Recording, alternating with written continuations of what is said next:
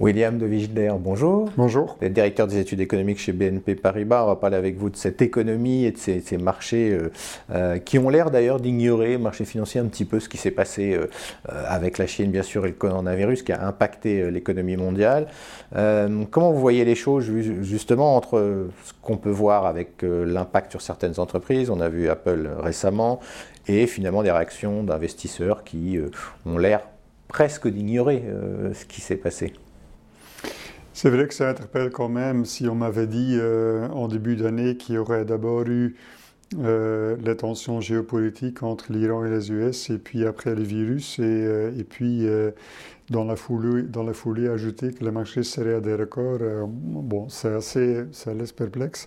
Je pense qu'il y a un élément de, de considérer cette épidémie comme un choc qui est tout à fait temporaire qui va être suivi par un rebond de l'activité et qu'en quelque sorte, euh, sur une toile de fond où il y avait quand même une certaine amélioration des indicateurs d'enquête auprès d'entreprises à travers le monde, plus également une baisse de l'incertitude liée à l'accord commercial chino-américain, qu'on se dit, ça ne vaut pas la peine euh, de jouer le marché à la baisse pour revenir après.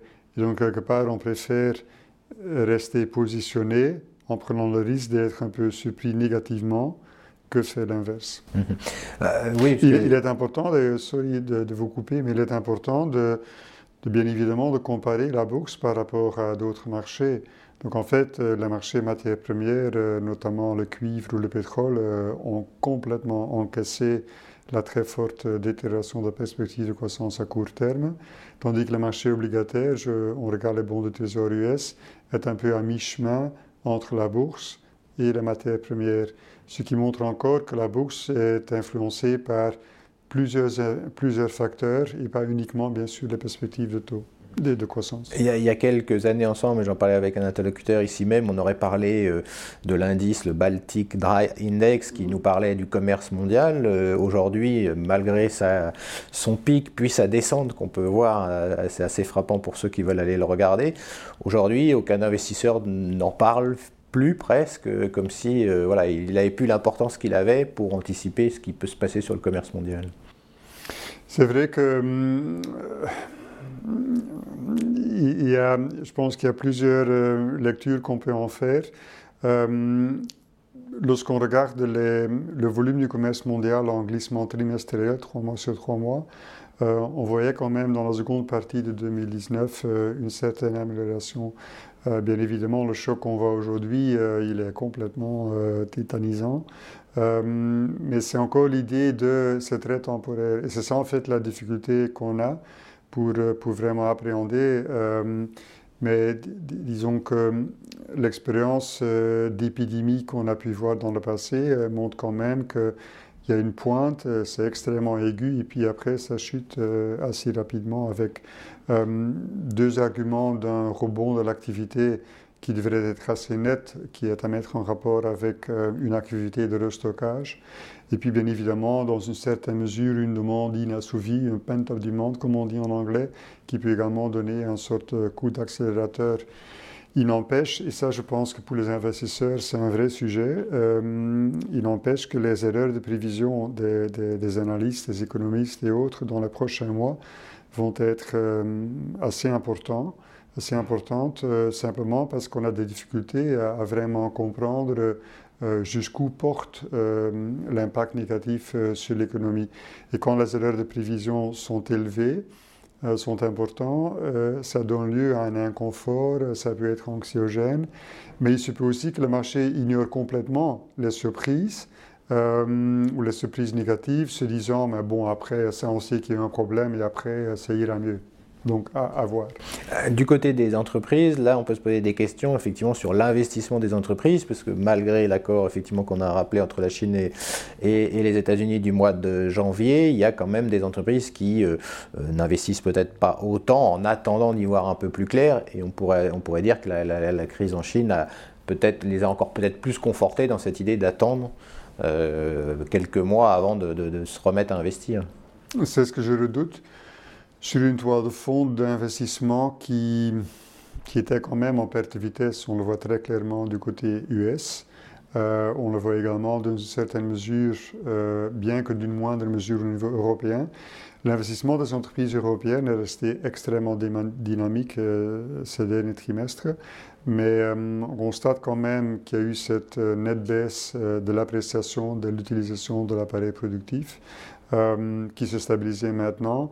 Et donc, face à ce choc d'incertitude, oui, euh, qu'on attend un peu, ça me semblerait euh, assez logique. Et d'ailleurs, ça rappelle en quelque sorte aussi que euh, le fait que les, que les taux soient très bas, ce n'est pas un facteur qui, qui le changera de point de vue. Du côté des, pays, de l'économie, euh, euh, bon, on a vu l'impact en Allemagne, clairement, effectivement, avec euh, déjà depuis quelques mois, avec le, marché automobile chinois, donc il y a eu déjà ça. Il y a d'autres effets, mais quels sont les, finalement l'Europe Est-ce que c'est elle qui risque d'être le plus touchée par ce qui se passe sur la partie économique ou pas? Il y a bien évidemment l'Allemagne comme courroie de transmission très exposée, comme vous le dites, à la Chine.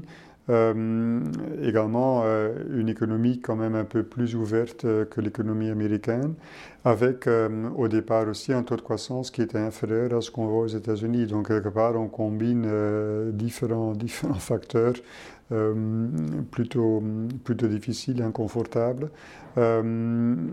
maintenant, lorsqu'on regarde les analyses qui ont été faites dans le passé par le Fonds monétaire, notamment euh, en termes de spillover, comme on dit, euh, euh, il y a lieu de rester assez serein. Le Fonds monétaire, dans ses travaux, a montré que quand il y a un choc négatif de croissance chinoise d'un pour cent, que dans la durée, ça a une conséquence négative pour la zone euro de 0,2. Donc en fait, 20% du choc chinois.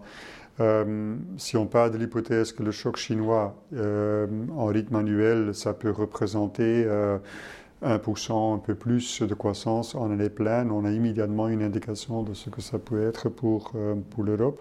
Euh, l'impact sur, euh, sur les États-Unis de ce type de choc, il est quand même un peu inférieur qu'au niveau européen. Élément très important à regarder aussi, bien évidemment, c'est ce qui compte finalement, c'est qu'est-ce qui se passe du côté exportation, sachant aussi qu'il y a un contenu à l'importation dans ce qu'exporte la zone euro, donc ce euh, c'est pas tout perdu bien évidemment.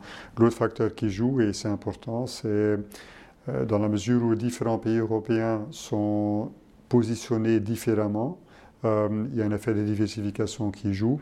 On l'a clairement vu en 2019, quand je pense l'Allemagne par rapport à la France, c'est encore un facteur qui devrait euh, continuer à jouer un rôle euh, dans le temps qui court. Mhm. On s'est euh, inquiété du, sur le, Japon. Est-ce qu'il y a des pays plus à risque dire, dans ce contexte, nouveau contexte économique?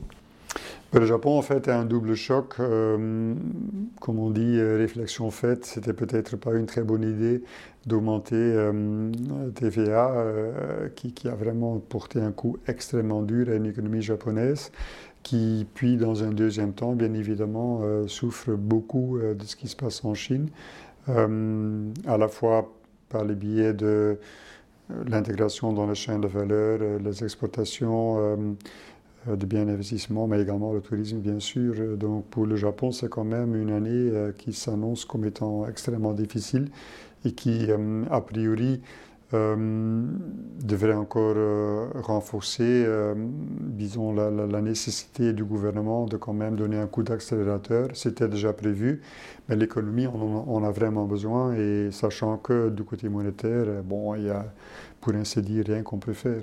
Merci beaucoup William de d'avoir été avec nous.